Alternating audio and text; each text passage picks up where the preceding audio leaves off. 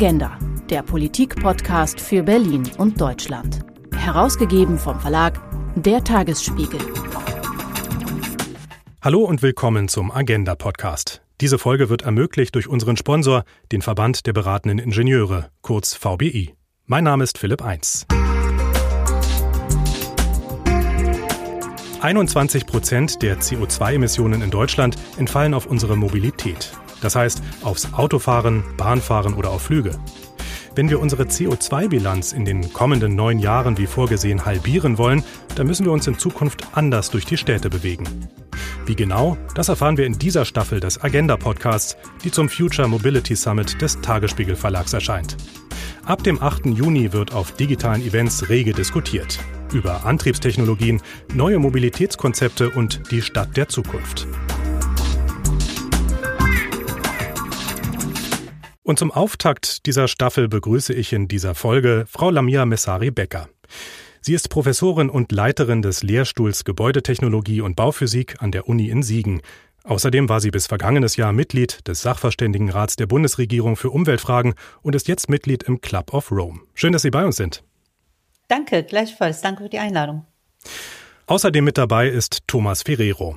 Er leitet die PTV Transport Consult GmbH, ein führendes Beratungsunternehmen für Mobilitätsfragen in Deutschland. Ferrero hat Bauingenieurswesen an der TU Darmstadt studiert und bringt mehr als 20 Jahre Erfahrung aus verschiedenen Ingenieursbüros ein.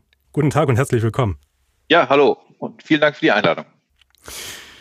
Ja, zunächst mal eine ganz persönliche Frage an Sie beide. Das hatte ich mir gestellt. Wie kommen Sie denn eigentlich täglich zur Arbeit? Mit dem Auto, mit dem Fahrrad oder zu Fuß? Frau Messari Becker, wir haben mit Ihnen angefangen. Ich fahre gerne Bahn ähm, und in der Stadt, wo ich wohne, erledige ich sehr viel einfach per Fuß, weil statt der kurzen Wege, da ist die Zukunft. Ich wohne relativ nah an der Stadtmitte und daher lässt sich sehr viel per Fuß organisieren. Aber wenn ich lange Reisen habe, bevorzuge ich äh, Bahn und äh, ich gebe auch zu, ab und zu muss auch ein Flug sein, leider. Statt der kurzen Wege ist ja schon mal ein Stichwort. Äh, Herr Ferrero, wie ist es bei Ihnen? Ja, in den letzten Monaten ähm, relativ wenig, weil ich im, wie auch heute im Homeoffice sitze und von zu Hause aus arbeite. In unserer Branche ist das durchaus möglich. Äh, ansonsten nutze ich das Auto, weil einfach meine Arbeitszeiten nicht immer unbedingt in Einklang zu bringen sind mit den Fahrplänen der öffentlichen Hand. Tja, mit dem Auto, mit dem Zug, äh, zu Fuß, hatten Sie gesagt, statt der kurzen Wege. Also genau diese Fragen, wie wir uns tatsächlich fortbewegen in den Städten, aber auch darüber hinaus, das wird uns in Zeiten des Klimawandels auch weiterhin beschäftigen und das wird auch immer wichtiger. Die einen sagen ja, naja, wir müssen unsere Mobilität einschränken und die anderen meinen wiederum, wir brauchen nur die richtige, also sprich saubere Technologie, dann klappt das auch mit der Mobilität, mit Autofahren und so weiter. Wie sehen Sie das als Ingenieurin und als Ingenieur? Ich finde Mobilität als äh, Wert extrem wichtig. Wir müssen ja ähm, die Gesellschaft in, in allen Bereichen äh, zusammenbringen und eine moderne Mobilität ist für mich von A nach B bezahlbar, ökologisch schnell und vor allen Dingen auch sicher zu kommen. Und das geht in der Stadt, indem wir die Stadt der kurzen Wege etablieren. Wir brauchen kompakte Strukturen, wir brauchen gemischte Nutzungen, wir müssen das ÖPNV-Netz stark ausbauen und dann bin ich ganz sicher, dass auch ein Verkehrsaufkommen reduziert werden wird. Im ländlichen Raum sieht es ein bisschen anders aus. Da brauchen wir viel mehr Verkehrsinfrastruktur, damit überhaupt die Menschen auf Auto verzichten können. Aber gleichzeitig dürfen wir den Blick für das Ganze nicht verlieren. Ich finde, dass wir jetzt mit Elektromobilität und später vielleicht autonomen Fahren glauben, wir kriegen die Verkehrswende hin. Das ist ein Trugschluss. Wir kriegen ja mit Elektromobilität und autonomem Fahren nicht weniger Verkehr in den Städten, sondern viel mehr Verkehr. Und deshalb geht es auf der einen Seite um Strukturen, die dazu führen, dass man ähm, weniger Auto äh, bewegen muss. Und auf der anderen Seite brauchen wir auch die Technologie, die eben die Autos oder überhaupt die Fortbewegungsmittel klimaneutral und klimafreundlich gestaltet. Das ist für mich also ein Zweiklang unbedingt und, und unter Berücksichtigung auch der regionalen Unterschiede Stadt und Land und Zwischenstädte. Es klingt wie so ein sowohl als auch. Also Sie sagen, wir brauchen zum einen äh, tatsächlich die richtige Technologie, das heißt mehr Bahn, aber vor allem müssen wir auch Verkehr reduzieren. Herr Ferrero, wie sehen Sie das? Naja, ich glaube, wir, wir sollten nicht an Symptomen rumdoktern. Insofern war ich auch bei Ihrer ersten Frage bin ich etwas zusammengezuckt, weil als erstes sage ich, Mobilität einschränken ist, glaube ich, der falsche Weg. Aber Mobilität ist natürlich mehr als nur das, was Sie äh, mal beispielhaft sicherlich nur genannt haben mit Flugzeugen und Fernreisen. Das ist ja bloß der kleinste Teil und der auch ein bisschen äh, gerne auch, jetzt will ich mal sagen, äh, etwas politisch, populistisch vielleicht auch ähm, mit in die Waagschale geschmissen wird. Mobilität ist viel, viel mehr. Das sind unsere täglichen Fahrten zur Arbeit, zur Ausbildung, zum Einkaufen und alles das und auch für das Social Life ganz wichtig. Und ich glaube, das ist auch ein Teil unseres Wohlstands und wir sollten uns hüten, den in irgendeiner Form einschränken zu wollen, im Sinne, wir verbieten irgendwas. Aber da stimme ich Frau Messare Becker komplett zu. Wir müssen nicht über die einzelnen Verkehrsmittel nachdenken, sondern wir müssen über die Veränderung in der Einstellung oder in der, in der, in der Herangehensweise, in der Denkherangehensweise müssen wir uns verändern. Äh, Mobilität muss einfach ganz anders gedacht werden und das gilt für alle Bereiche. Und das ist, glaube ich, das, wo das durchaus im Einklang stehen kann. Zum einen smarte Technologien und ein verändertes Verhaltensmuster. Und so kann das nach meinem Dafürhalten funktionieren. Jetzt sprechen wir nochmal über Ihre Perspektive als Ingenieurin, als Ingenieur. Was können denn Ihre Branche sozusagen dafür einen Beitrag leisten, dass eben Klimawandel bekämpft wird und tatsächlich irgendwann die Mobilitätswende kommt?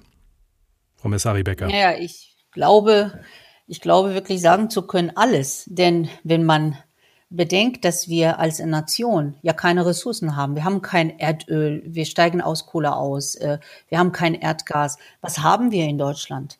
Ingenieurinnen und Ingenieure mit Know-how, mit Technik, mit Innovation aus Deutschland mit nur 83 Millionen Menschen und eben keine Ressourcen eine der stärksten Wirtschaftsnationen der Welt machen. Ich glaube, wir sind die viertstärksten. Und das ist doch eine Leistung. Und äh, diese Stärke, die sollten wir jetzt für Klimaschutz einsetzen. Das bedeutet, wir müssen technologieoffen bleiben. Wir dürfen nicht auf Monotechnologien setzen. Wir müssen. Das heißt, dass man nicht nur auf eine bestimmte Antriebsart setzt, sondern dass man da tatsächlich Richtig. offen bleibt und ähm, guckt, was da noch entwickelt wird. Genau, auch in anderen Sektoren, also, also auch unabhängig, äh, also nicht nur in der Mobilitätswende, wenn wir die gebaute Umwelt schauen, wie wir bauen, die Gebäude, die Stadt der Zukunft, auch all das können wir schaffen mit ingenieurtechnischen Methoden.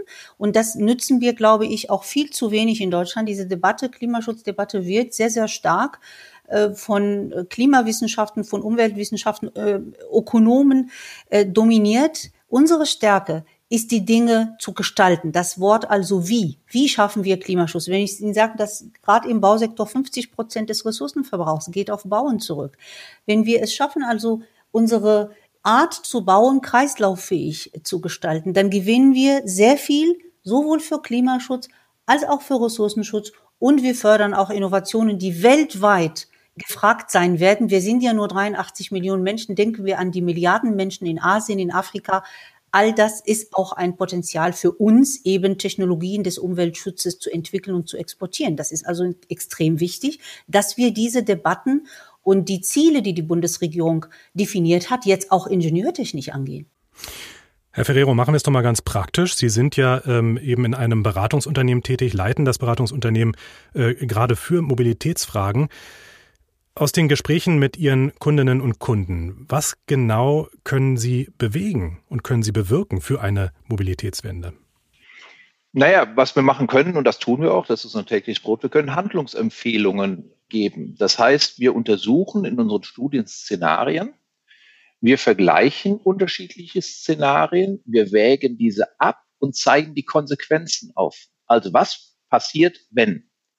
Und das sind Grundlagen, maßgebliche Grundlagen für Entscheidungsprozesse durch die politischen Verantwortungsträger. Insofern, wir können da sehr, sehr viel mitmachen, weil wir durch unsere Untersuchungen, weil wir durch unsere Simulationen, durch unsere Berechnungen Auswirkungen visualisieren können. Und damit, und Können Sie uns da ein Beispiel geben, wie Sie genau da arbeiten, auch mit Ihren Kundinnen und Kunden? Naja, äh, machen wir ein ganz einfaches Beispiel. Wir machen zum Beispiel äh, Verkehrsuntersuchungen mit Auswirkungen in Schadstoffen oder in Lärm. Das heißt, wir modellieren eine Stadt X, modellieren den Verkehr dort und können daraus berechnen, wie, nehmen wir mal die Schadstoffausstoß. So, und dann können wir Szenarien ändern. Das heißt, wir verlegen den Verkehr von A nach B oder wir sperren Verkehr aus oder wir machen dies oder jenes. Und bei diesen Szenarien können wir dann wiederum die Auswirkungen visualisieren. Und das dient dann dem Auftraggeber, der Kommune, zu entscheiden, welche Maßnahme sie dann umsetzen wollen. Frau Messari Becker, Sie saßen ja auch in Runden, in genau solchen Runden mit Politikerinnen und Politikern, nämlich im Sachverständigenrat. Was genau haben Sie da für eine klimafreundliche Mobilität erreichen können? Naja, im Grunde genommen vielleicht noch einen Satz zu Herrn Ferrero. Die Modellierungsmöglichkeit, ähm, die ist deshalb extrem wichtig, weil sie uns die Möglichkeit gibt, regional zu agieren, zu schauen, was ist das für eine Kommune, wie groß, was sind das für Verkehrsströme, die dort existieren, wo kann ich wirklich wirksam ähm, gegen Lärm, gegen Schadstoff, gegen Verkehrsaufkommen, gegen Staus und so weiter unternehmen. Und diese regionale Fähigkeit zusammen mit der kommunalen Selbstverwaltung, das ist ein sehr, sehr guter Weg, wie ich finde. Und das sollten wir stärker nutzen und weniger auf bundesweite Vorgaben setzen, diese Gleichmacherei und die Pauschalierungen und Grenzwerte, die jemand in Berlin definiert, aber die vor Ort nicht funktionieren. Das, daran krankt auch ein bisschen die Klimaschutzpolitik und die Nachhaltigkeitspolitik insgesamt. Und jetzt vielleicht zu der Frage, ja, was äh, habe ich dort beigetragen? Ich habe natürlich im Rat viele Empfehlungen miterarbeitet, habe aber auch da und hier eine abweichende Auffassung gehabt. Nehmen wir mal die Pkw-Maut in der Stadt. Sie bringt deshalb nicht viel, weil die 40 Prozent der zurückgelegten Strecken in den Städten kleiner als drei Kilometer ist. Also der, die Pkw-Maut, die wird in der Stadt nicht viel bringen. Das ist meine Auffassung gewesen, die ich auch dort eingebracht habe. Ich habe mich viel mehr dafür ausgesprochen, dass man einen CO2-Emissionshandel im Verkehrssektor einfügt, dass man das Thema Stadt der kurzen Wege, ÖPNV-Ausbau hatten, hatten alle vorgeschlagen, da haben wir Einigkeit gehabt, aber dieser Aspekt, dass man die Verkehrsplanung räumlich städtisch und räumlich denkt, zusammen vielleicht auch mit Quartierskonzepten in Stadtteilen, das ist, glaube ich, ein Weg, der äh, stärker äh, gegangen werden muss. Und ich habe so etwas auch eben im SRU äh, eingebracht. Bin aber bekannterweise auch jemand, der aus der Ingenieurperspektive drauf blickt und äh, eher auf Technologieoffenheit setzt und Anreize, Förderung, Innovation, Wettbewerb. Das sind die Elemente, die Klimaschutz braucht, aller Ludwig Erhard. Was anderes gibt es nicht. Wir müssen die soziale Marktwirtschaft ökologisieren. Das ist die Aufgabe. Das geht weniger mit Verbot oder Verzicht. Das geht tatsächlich, indem ich Unternehmen dafür begeistere, nachhaltige Lösungen zu entwickeln und indem ich Klimaschutz mit der Lebensrealität der Menschen vor Ort zusammenbringe, in der Kommune, wo sie leben und damit auch zurück zu Herrn Ferrero Modellierung, regionale Untersuchungen, Wirkungsabschätzung, Szenarien mit Folgen vor Ort zusammen mit der Kommune erarbeiten und daraus Empfehlungen entwickeln. Das ist die, das ist der Weg. Sie sagten gerade, ja, Unternehmen begeistern für ähm, Umweltschutz, für Klimaschutz, für neue Mobilitätskonzepte. Wie genau gelingt das? Wir haben ja in, im Bereich der Wirtschaftsförderung lange Zeit das Thema Klimaschutz überhaupt nicht drin gehabt, wenn man ehrlich ist. Also wir haben, ne, nehmen wir beispielsweise die KfW-Förderprogramme für Gebäudesanierung, um jetzt nur ein Beispiel äh, rauszugreifen. Wir haben dort äh, zinsgünstige Kredite zu vergeben, wenn jemand Gebäude saniert. Aber es, der Mehrwert, also wirklich, wie günstig diese Kredite sind, das ist sehr überschaubar, weil wir ja auch lange Jahre, über 20 Jahre in zinsgünstigen oder äh, Zinsboden uns bewegt haben. Die bringen also nicht viel für, für die Menschen. Die letzten zehn Jahre haben wir 340 Milliarden Euro für die Gebäudesanierungsprogramme investiert, aber der Energiebedarf pro Wohnung stagniert bei 130 Kilowattstunde pro Quadratmeter und Jahr. Für, für die Zuhörer, um es zu vergleichen, ein Passivhaus hat ungefähr 15 ein Heizwärmebedarf. So, das ist die Realität. Das heißt, wir müssen unsere Förderprogramme neu denken, korrigieren und sie wirklich an die CO2-Emissionsminderung ausrichten. Dann haben wir erst einen Anreiz, eine Motivation im Unternehmen, aber auch bei den Verbrauchern, und vielen anderen Teilen der Gesellschaft auch diese Technologien zu nutzen und zu entwickeln. Frau Messari Becker, Sie sagten gerade, Sie haben eine klar ingenieurswissenschaftliche Perspektive auf solche Debatten. Wie ist das denn? Haben Sie beide das Gefühl, äh, dass genau solche Perspektiven aus Sicht der Ingenieurinnen und Ingenieure im wissenschaftlichen und politischen Diskurs ausreichend berücksichtigt werden, Herr Ferrero? Ich würde sagen, teils, teils. Also ich glaube schon, dass wir als Ingenieure ähm, gehört werden. Das, was wir an Untersuchungen machen, das, was wir an Ergebnissen liefern, das wird sicherlich gehört und äh, da möchte ich eigentlich auch äh, Frau Messari Becker zustimmen. Ich glaube, da ist das Image von uns Ingenieuren eigentlich gut genug. Gleichwohl bin ich auch realist genug zu sagen, dass die Algorithmen politischer Entscheidungen gerne nochmal anderen Prinzipien folgen. Was ich damit sagen will, wir kommen eben nicht immer mit durch, weil irgendwelche politischen Randbedingungen äh, das so notwendig machen. Ich glaube, das ist das ganz normale Spiel des Lebens. Kommissari Becker, sehen Sie das ähnlich? Teils, teils würde ich auch sagen, wobei, äh, dass wir gehört werden, ist sicherlich auf regionaler und Landesebene so. Auf Bundesebene möchte ich doch äh, eine andere Auffassung vertreten. Da ist doch der Klimaschutzdiskurs und die Politikberatung sehr stark von Klimawissenschaftlerinnen und Wissenschaftlern dominiert, von Umweltwissenschaftlerinnen und Wissenschaftlern dominiert, ähm, weil man sehr oft Gesetze erlässt, wo Vorgaben sind. Man macht sich aber weniger Gedanken, wie schaffe ich jetzt die zwei Grad oder 1,5 Grad?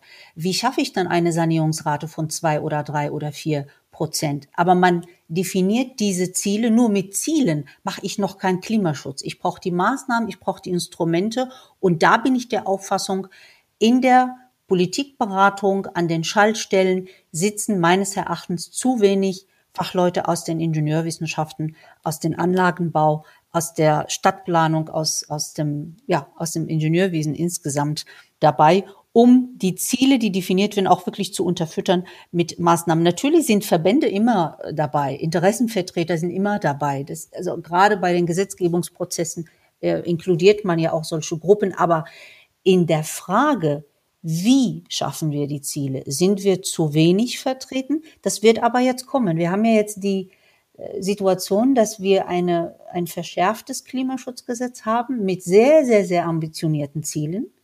Und gleichzeitig haben wir, laufen wir vielleicht auf eine Wirtschaftskrise äh, zu und wir müssen dann über Kosteneffizienz sprechen. Und dann wird die Frage kommen, welche Technologien, welche Methoden führen dazu, dass wir pro investiertes Euro unterm Strich mehr CO2 Minderung erreichen als bisher. Und das, glaube ich, kann nicht ohne Ingenieurwesen gehen. Da bin ich der Überzeugung. Nun haben wir hier den Raum, um auch über äh, Ihre Vision zu sprechen als äh, Ingenieurinnen und Ingenieure. Werfen wir doch mal so einen Blick in die Zukunft und stellen uns die Stadt der Zukunft vor. Vielleicht so in 10, 20, vielleicht 25 Jahren. Was meinen Sie, wie werden wir uns dann durch die Städte bewegen, wenn Sie mal einfach so ein Bild zeichnen möchten? Ich glaube, wir müssen da unterscheiden zwischen kurz-, mittelfristig und langfristig. Also ich denke, dass wir kurz- und mittelfristig ähm, sicherlich einiges erreichen können und das auch mit, äh, mit neuen Mobilitätsformen, mit neuen Mobilitätsketten. Das werden wir hinbekommen, wenn die entsprechende Digitalisierung auch voranschreitet. Das mag vielleicht in den großen Städten nicht das Problem sein mit der Digitalisierung, aber wir reden ja nicht nur über die Millionenstädte, wir reden ja auch über, über, über die Städte, die ich sage mal, in einer Bandbreite von 100 bis 500.000 Einwohnern sind. Da ist die Digitalisierung sicherlich eine Grundvoraussetzung, aber da gibt es ja zumindest inzwischen einen guten Willen, wenn das nicht schon umgesetzt ist. Und ich glaube, da werden wir kurz- und mittelfristig durchaus was schaffen, Mobilitätsketten Ketten smarter zu machen, intelligenter zu machen. Sicherlich auch mit ein bisschen Druck, ähm, Verkehrsmitteländerungen herbeizuführen, also Favorisierung von Radverkehrs Anlagen gegenüber äh, normalen Kraftfahrzeugflächen äh, und so weiter und so fort. Da wird es sicherlich was geben.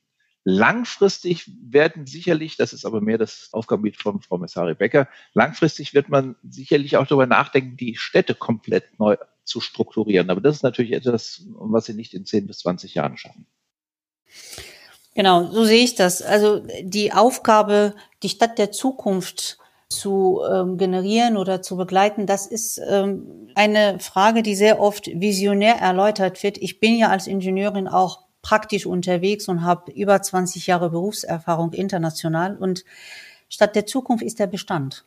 Die Stadt der Zukunft ist der Bestand. Wenn wir es nicht schaffen, den Bestand CO2-emissionarm, abfallarm, energiearm, also im Verbrauch zu gestalten, wenn wir es nicht schaffen, die Versiegelung einzudämmen, dann werden wir viele Ziele nicht erreichen, nicht nur im Klimaschutz, sondern auch in Sachen äh, Umweltschutz, Ressourcenschutz etc. Das betrifft aber ganz konkret das, das Bauen, also dass man tatsächlich CO2 mindernd baut und auch äh, wohnt, oder? Verstehe ich Sie da Absolut. richtig? Mhm. Absolut. Und auch da, auch da ist der CO2-Ausstoß der Gebäude in Deutschland in den nordischen Klimaten von Bestand dominiert. Wir haben im Bestand mehr als 80 Prozent der CO2-Emissionen von Gebäude.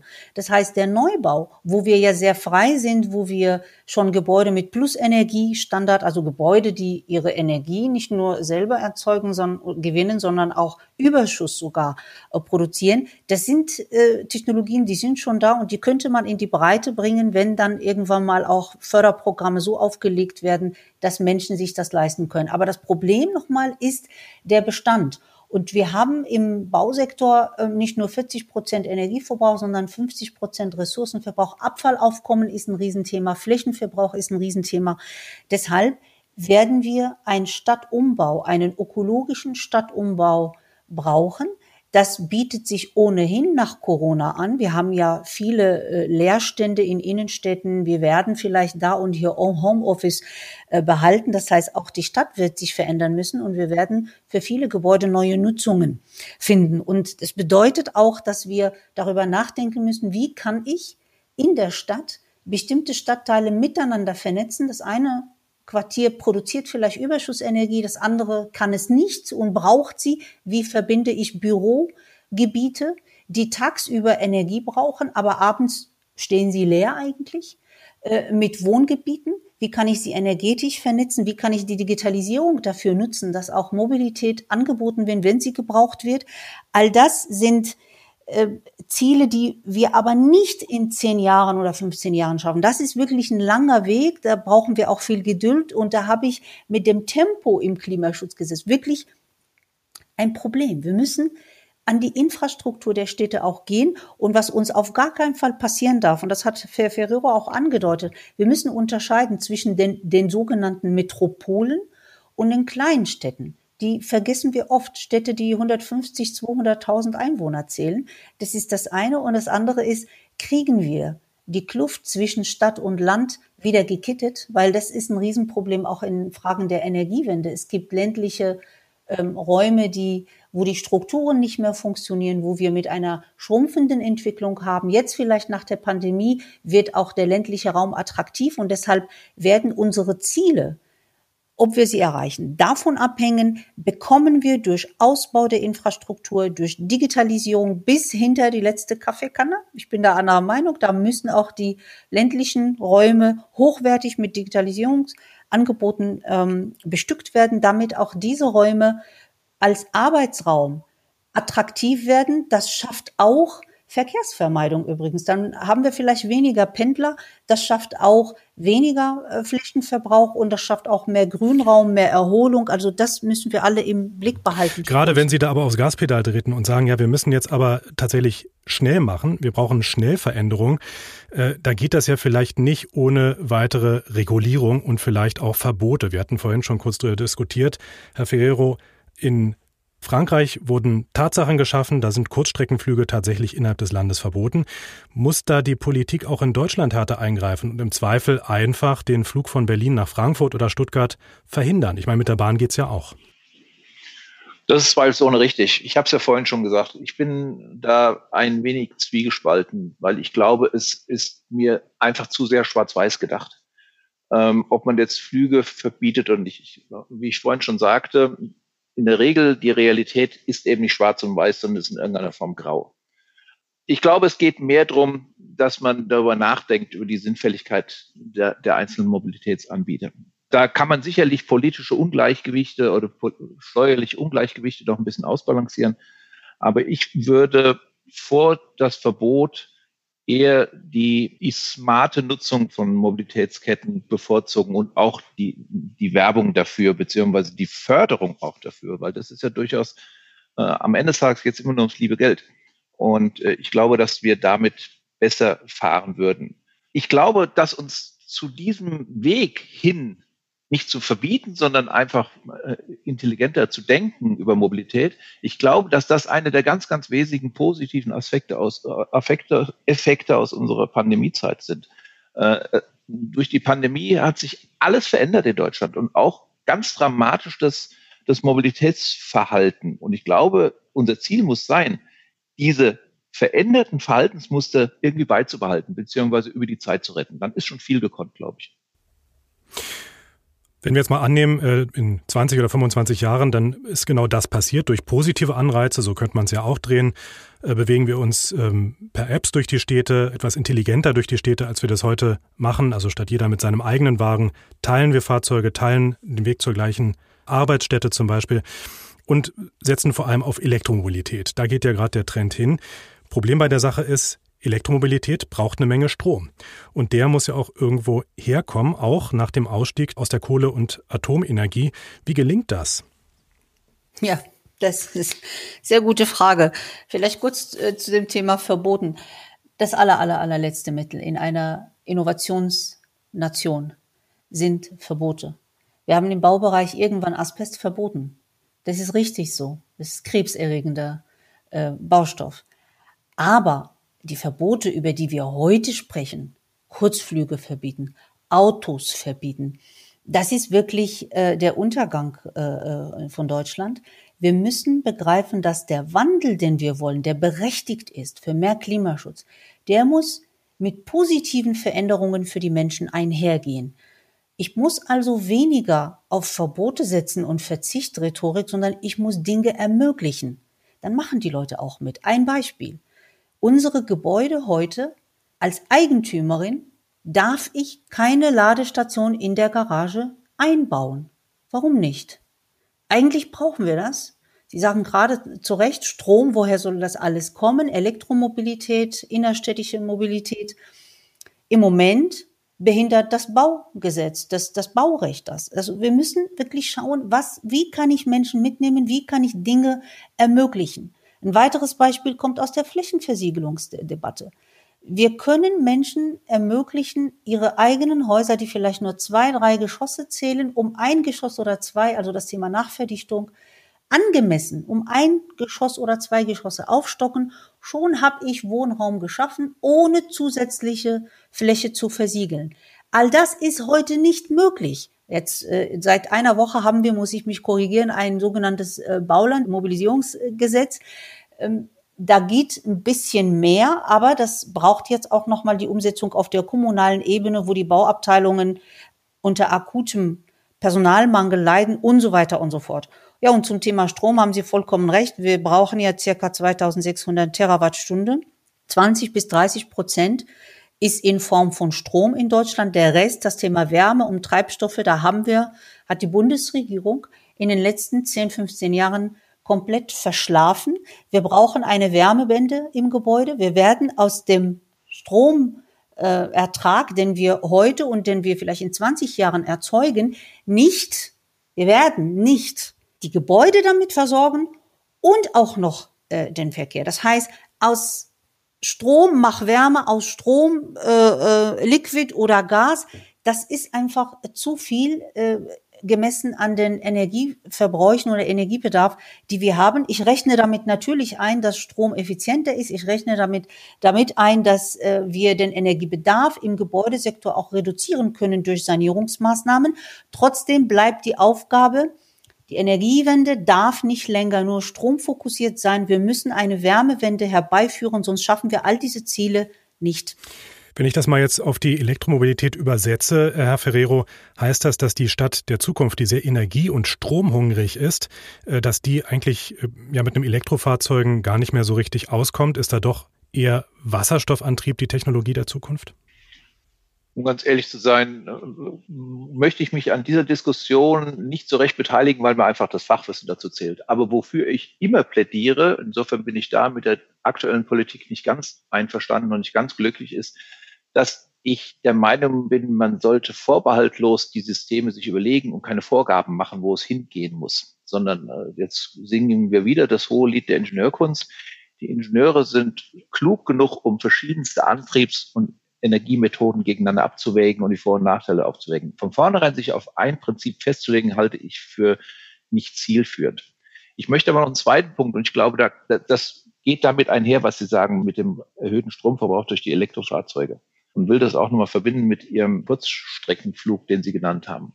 Natürlich kann man darüber nachdenken, wenn man geschäftlich von München nach Hamburg muss, ob man das nicht auch mit dem Zug machen kann. Mit dem Flieger ist eine Tagesreise, mit dem Zug sind Sie da im Zweitagesbereich und sind Sie zwei Tage unterwegs. Das geht gar nicht anders.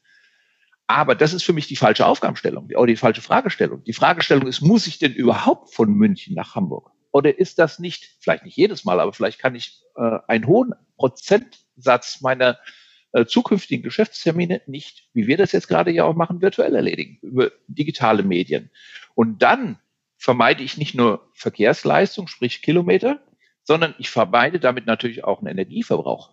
Ich glaube, das ist der Ansatz. Wir müssen versuchen, ich komme immer wieder dahin, ein verändertes Mobilitätsverhalten, auch damit den Energiehunger etwas zu reduzieren im Mobilitätsbereich. Das heißt, Reisen, Reisen öfters äh, tatsächlich nur noch in digitalen Welten. Das ist natürlich auch eine Variante.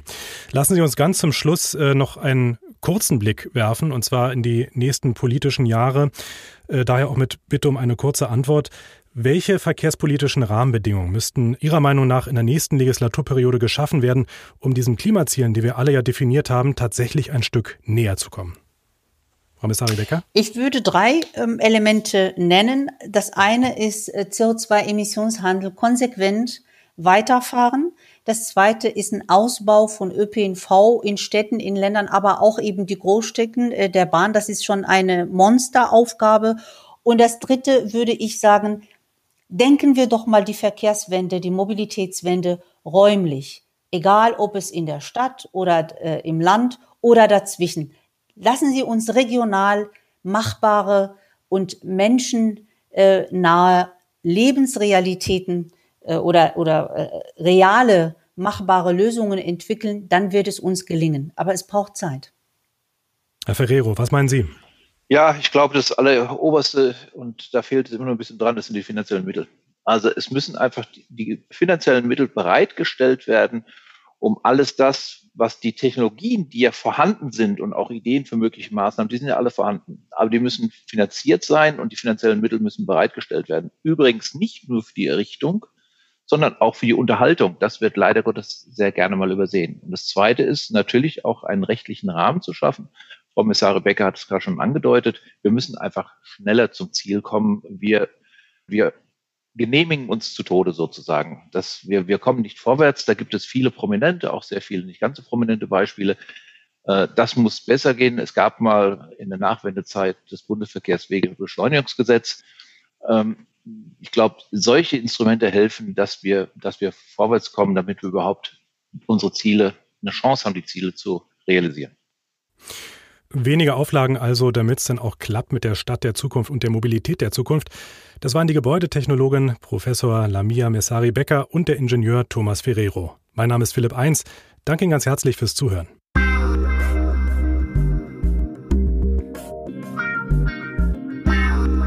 Agenda, der Politikpodcast für Berlin und Deutschland.